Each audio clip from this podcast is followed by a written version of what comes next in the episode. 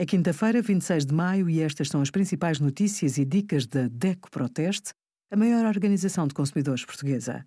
Hoje, em DECO.proteste.pt, sugerimos alojamento local, manual de instruções, o que é, como se transmite e como prevenir a legionela e os resultados do nosso teste a 147 frigoríficos.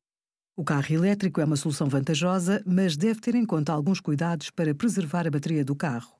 Não esgota a bateria totalmente. Se usar um carregamento rápido, nunca vá acima dos 80% da capacidade. Em carregamentos lentos, pode chegar aos 100%. Para manter a saúde da bateria, não efetue carregamentos rápidos, em corrente contínua, diários ou muito frequentes. Podem mesmo degradar a capacidade e o rendimento do componente.